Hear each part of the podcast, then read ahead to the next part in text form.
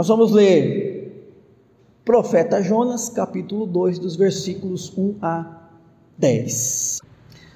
De acordo com o segundo livro dos Reis, capítulo 14, versículo 25, Jonas foi profeta em Israel, reino do norte, no tempo em que Jeroboão II foi rei em Israel.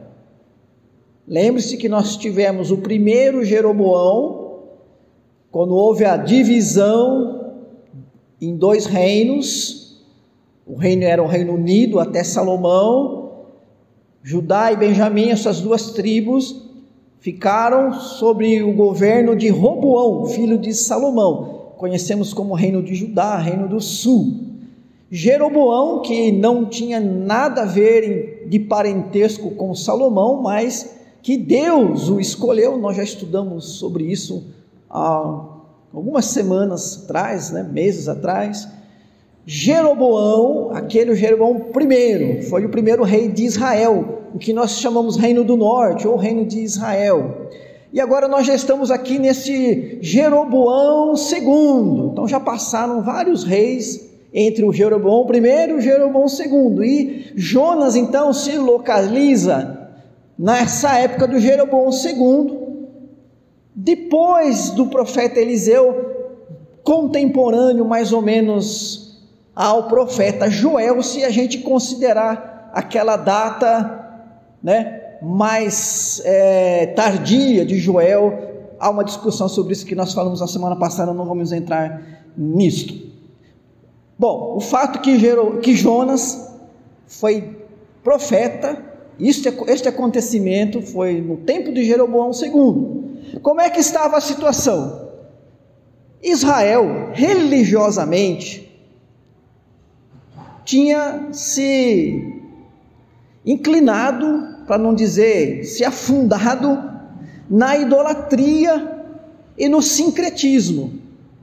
A idolatria, porque adoravam um Deus, um Deus chamado Baal, mas outros deuses também, e o sincretismo naquela tentativa de manter um culto a um Deus e trazendo elementos daquele outro Deus, enfim, é, tendo um Deus que a gente sabe que Baal é um falso Deus, é um ídolo, mas sem abandonar aquele outro, mas comprometendo totalmente os termos da aliança, porque nos termos da aliança de Deus com Israel, havia uma exigência de Deus, vamos dizer assim, um mandamento de Deus, que é adoração exclusiva a Deus. Por que essa exclusividade?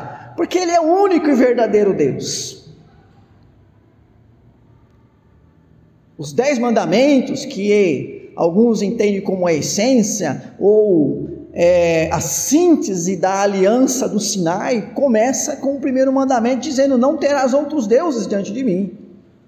E o segundo que decorre disso é para não fazer nenhum tipo de imagem, de escultura, de qualquer coisa no céu, na terra ou debaixo da terra, que sirva para representar a Deus. Ele é espírito. Não há nada que represente, não, não tem como a criação representar o Criador.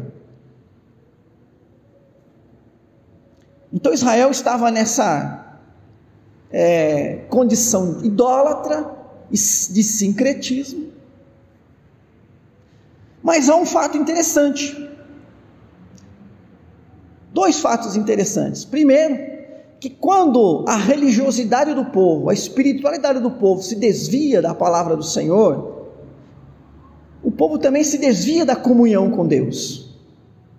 Quando você se afasta dos termos da aliança, você se afasta da comunhão com Deus.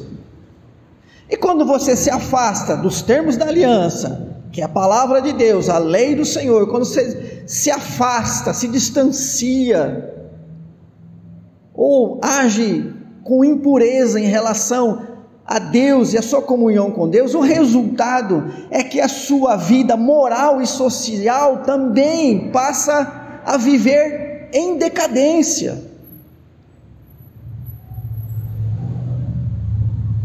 Nós só conseguimos, irmãos e irmãs, manter uma vida de ética cristã que agrada a Deus se nós tivermos uma mente firme com o Senhor. Sabe por quê? Porque se não for essa graça poderosa de Deus agindo sobre nós, se não for essa força do Senhor que nós obtemos diariamente na oração, no estudo da palavra, no envolvimento com a obra do Senhor, com o seu reino, no espírito de comunhão e adoração, nós não conseguimos por forças próprias manter a moral, comportar-se segundo os termos da aliança E a nossa vida social, ou a moral social, que envolve agora nosso comportamento em relação ao próximo, que afeta as nossas relações com o próximo, também vão para a decadência. Então Israel, se afundando na idolatria e no sincretismo, no sincretismo também passa a ter práticas injustas, e imorais no seu dia a dia, na vida do povo.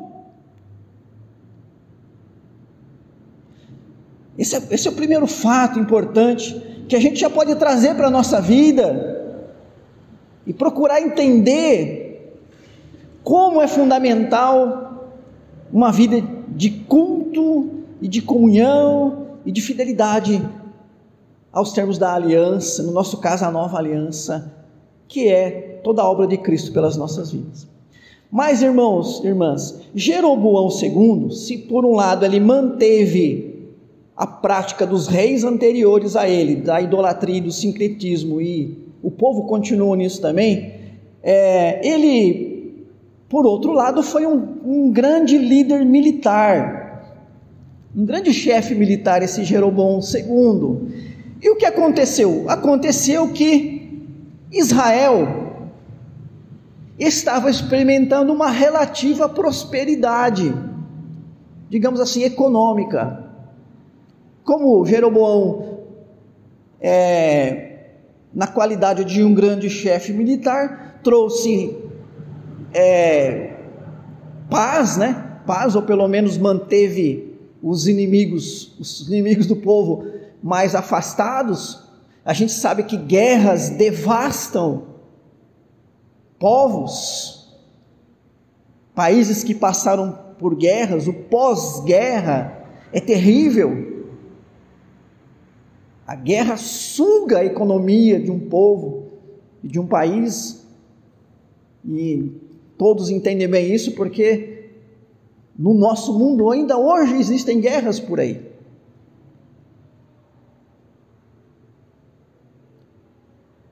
Então, um momento sem guerra é um momento em que você consegue plantar, colher, em que você consegue construir, vender, comprar, produzir. É um momento em que a economia anda.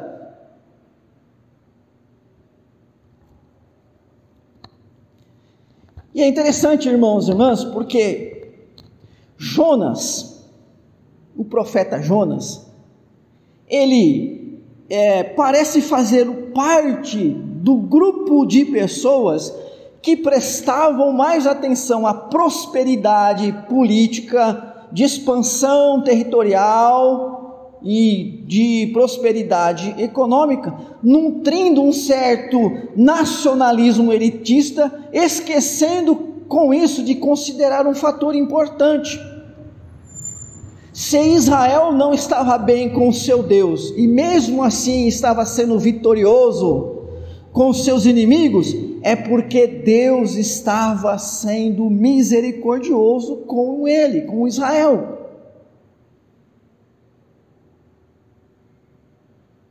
Se apesar dos erros, se apesar naquele momento, naquele momento, se apesar de Israel estar pisando fora do caminho que Deus traçou, ainda ele estava colhendo alguma bênção, não era porque Israel merecia aquilo, não era por mérito de Israel, porque pelo mérito de Israel aconteceu o que aconteceu 70 anos depois, quando Sargão II né? veio lá da Mesopotâmia e destruiu a nação israelita.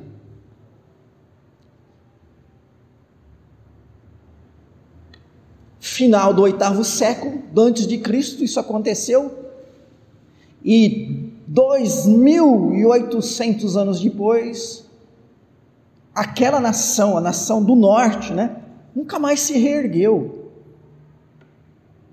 Aquele foi o momento em que Deus, como nós Estudamos na semana passada na profecia de Joel, quando o dia do Senhor chegou e Deus então fez a cobrança. Quem estava aqui na semana passada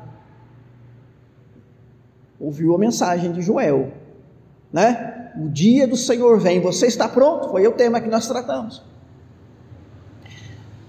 Mas nesse momento aqui de Jonas, o povo estava desfrutando da misericórdia do Senhor. Deus, sabe, ainda assim cuidando do seu povo, ainda permitindo que o povo experimentasse paz. E Jonas, como muitos outros israelitas, se está, estavam se atentando muito mais às bênçãos que tinham, que desfrutavam, do que ao Senhor das bênçãos. Porque se olhassem para o Deus, o Deus que dispensava bênçãos, eles se endireitavam. Mas eles estavam inebriados com a colheita das bênçãos, a paz, a expansão territorial e a vida econômica progredindo. E aí, irmãos e irmãs, parece que eu estou falando dos dias atuais. Porque quantas e quantas pessoas também não vivem nessa visão ofuscada de religiosidade, prestando muito mais atenção naquilo que Deus faz, nas coisas que Deus dispensa, e esquecendo de olhar para Ele, quem Ele é e o que Ele está realmente esperando das nossas vidas. E às vezes, inebriados com as bênçãos do Senhor, esquecemos que o dia do Senhor vem. E Jonas parece esse sujeito Jonas parece esse sujeito que desfrutava da misericórdia de Deus. E tem mais um problema. Ele desfrutava da misericórdia de Deus como um israelita, a nação israelita desfrutava da misericórdia de Deus, mas não estava disposta a aceitar que essa misericórdia de Deus também fosse dada a outros povos. É como se eu pensasse assim: olha, eu sou pecador, mas mesmo assim Deus tem sido misericordioso. Mas vocês são pecadores e vocês não. Misericórdia para vocês não. Para vocês é punição. Para mim, misericórdia tá bom. Se eu me beneficio da misericórdia de Deus, e se vocês e eu somos iguais, então que a misericórdia de Deus também esteja para vocês, e vice-versa. Porque uma bênção para mim, só para mim, não para vocês. Por que, que você quer uma bênção e não quer que essa bênção seja minha também? Às vezes, irmãos e irmãs, até mesmo de colher bênçãos de Deus, nós somos egoístas. O apóstolo Paulo fala assim: alegrai-vos com os que se alegram e chorai com os que choram. Eu acho que é mais fácil chorar com os que choram do que se alegrar com os que se alegram. Porque muitas vezes a alegria de pessoas é colheita de bênçãos que às vezes nós não estamos colhendo, porque é assim que Deus conduz as nossas vidas, Ele distribui as coisas ao seu modo. E na verdade, um dia a gente vai entender, lá na eternidade, olhar para trás e vai ver como foi perda de tempo nossa se preocupar tanto com essas comparações que fazemos entre vidas de um e vida de outro? Tamanho da casa de um com o tamanho da casa do outro? O poder econômico de um com o poder econômico de outro? Um dia a gente vai entender, um dia a gente vai se libertar dessa prisão mundana que nós temos com as coisas materiais e com essa comparação que nós fazemos de quem é pessoa de sucesso e quem não é, quem ganha essa competição mundana. O apóstolo Paulo, ele vai ser radical, como palavra de Jesus foi lá em Lucas 6. Se tiver, né, o, o necessário, estejam contentes. Porque eu aprendi a estar contente em toda e qualquer situação. Então Jonas, ele não admite que um povo que esteja também sendo idólatra e pecador como Israel, possa desfrutar como a sua nação da misericórdia de Deus. E esse povo é o povo de Nínive.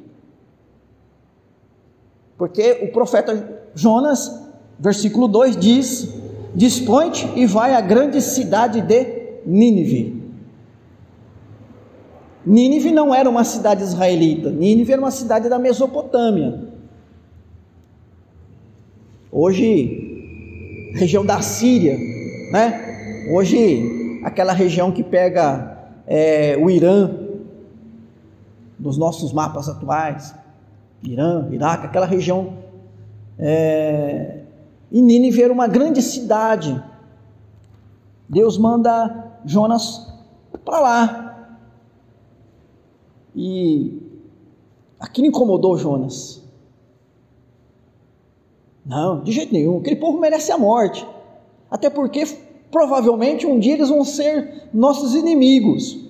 E é mesmo porque é lá da Mesopotâmia, né? É lá dos assírios que Sargão primeiro vem e destrói Israel. 70 anos depois aqui de Jonas. Então, é, de fato, como é que eu vou querer o bem para o meu inimigo? Como é possível desejar o bem para o inimigo? Quem me quer mal? Mas esse é o ensino das Escrituras. E nós lemos isso muito claramente lá em Lucas capítulo 6. Em que Jesus nos ensina a amar os inimigos, orar por aqueles que nos caluniam. Você já foi caluniado? Alguém já falou mal de você sem fundamento? Eu acredito que sim, é muito difícil. Isso nos abala. Isso traz à tona a gente como um leão faminto a nossa raiva, a nossa ira, o nosso ódio. E se a gente não se apegar a Deus mesmo, não se quebrantar, não se segurar e, e não buscar força do Espírito Santo, porque é terrível ser caluniado. E Jesus fala: olha por eles.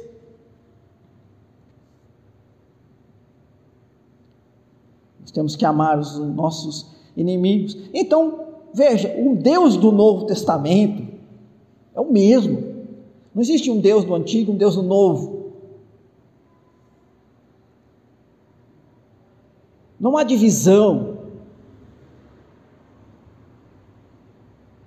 E esse Deus, verdadeiro Deus, que é misericordioso, que sempre foi misericordioso e que sempre levou o seu povo a entender que precisava também ser misericordioso, olhando para ele e seguindo né, o seu exemplo, pede para Jonas: Jonas, você vai lá na cidade de Nínive.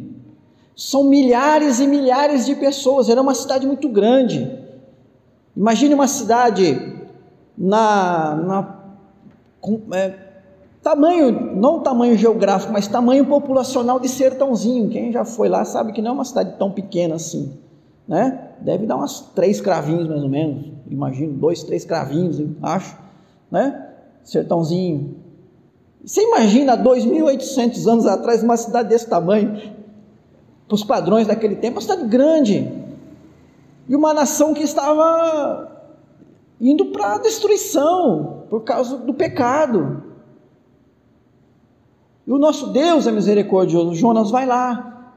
Vai lá pregar para aquele povo se arrepender.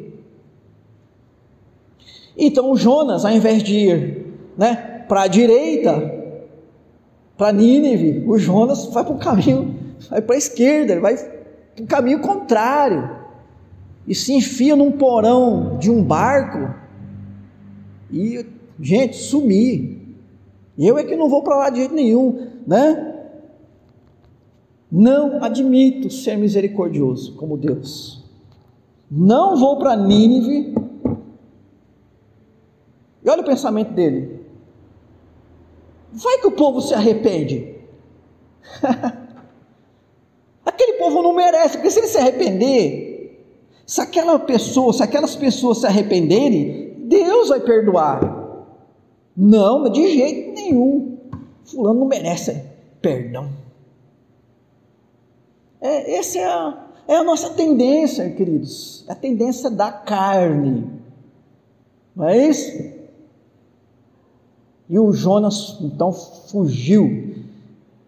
Mas, irmãos e irmãs, como resistir à obra do Senhor? A obra do Senhor vem para ser feita. E então uma grande tempestade veio, essa história tão conhecida de Jonas, né? E veio o barco quase afundando e os marinheiros lá dentro da crença deles lá lançando sortes, né? É alguém, o Deus de alguém aqui que está castigando e lançaram sortes e caiu para o Jonas e disse que o Jonas estava dormindo, né? Tipo, parece que satisfeito com a decisão dele. E se ele não ia para Nínive, Deus ia destruir aquela nação, porque não haveria então um pregador. Então, parece que satisfeito dormindo. Ah, Deus teve um plano, mas o meu plano foi melhor. Eu fui mais inteligente que Deus. Tem gente arrogante que chega a pensar assim, e talvez você já tenha pensado assim, ou possa pensar em algum momento em que o plano de Deus é muito claro para a sua vida, mas você pensa assim: eu tenho um melhor. A palavra de Deus ensina isso, mas eu sei fazer uma coisa diferente que é melhor. Irmãos, irmãs, nós não podemos confundir liberdade com, de opinião com relativismo da verdade. São duas coisas diferentes. Liberdade de opinião é você pode falar o que você pensa. Isso não quer dizer que você está com a verdade. E nem que você é dono dela. Porque a verdade e o Senhor, na verdade, é Deus. Também não é nenhuma ideologia humana, nenhum governo humano, nenhuma corrente filosófica, política, ideológica humana. Sempre coloca ali na liturgia, né, momento de afirmação, certezas que a verdade bíblica nos dá. Verdade.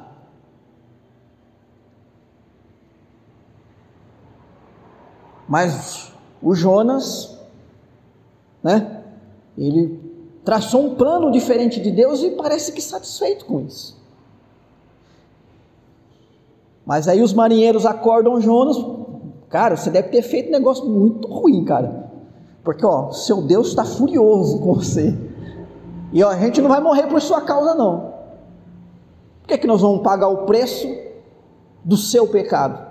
Se o problema é entre você e Deus, ó, nós, tamo, é, nós vamos se livrar de você e jogar ele no mar. Mas a obra de Deus, ela se realiza, meus irmãos. E aí, o texto fala de um grande peixe que engole Jonas, e por três dias ele fica no ventre daquele peixe. E é interessante, irmãos e irmãs, porque Jonas ele reflete ali, ele faz essa oração que nós lemos no capítulo 2, no ventre daquele peixe. E ali ele reconhece que Deus é misericordioso. Olha o versículo 8. Os que se entregam à idolatria vã abandonam aqueles que lhes é misericordioso. É, às vezes nós temos que passar por experiências, é, usando aqui de uma metáfora, né, parecida com a de Jonas, a de um momento de experimentar as mãos do Senhor ali nos permitindo sofrimento da morte, digamos assim, para entender, para abrir os olhos.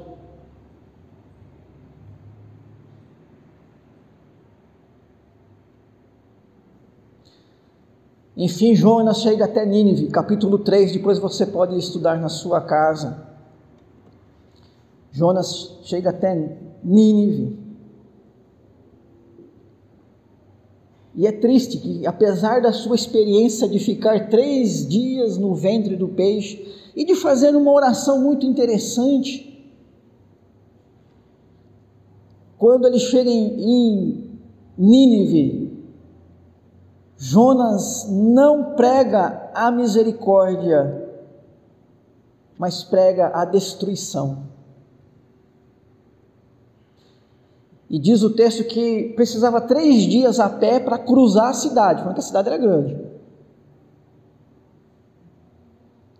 E ele só caminha um dia, faz a pregação dele, e aí já se recolhe, né? Já se recolhe.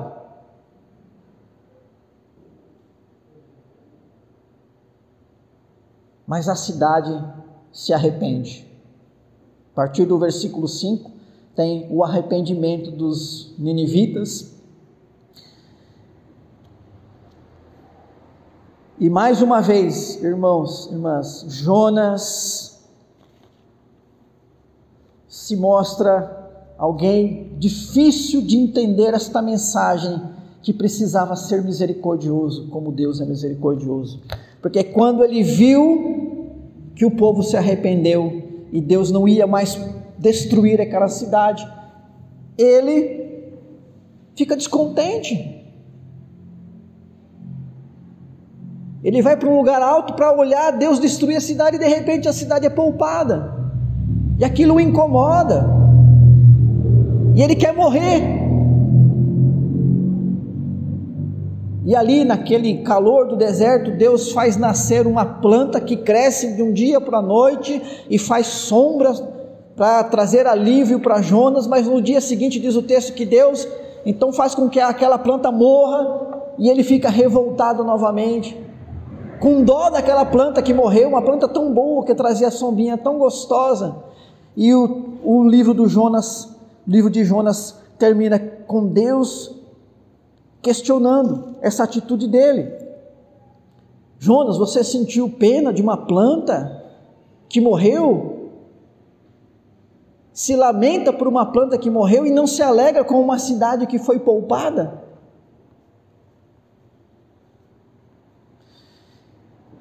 Então, irmãos e irmãs, que entendamos, o nosso coração, ele tomado pelo pecado e pelas obras da carne, ele tem essa dureza, essa tendência de é, olhar para as pessoas com egoísmo.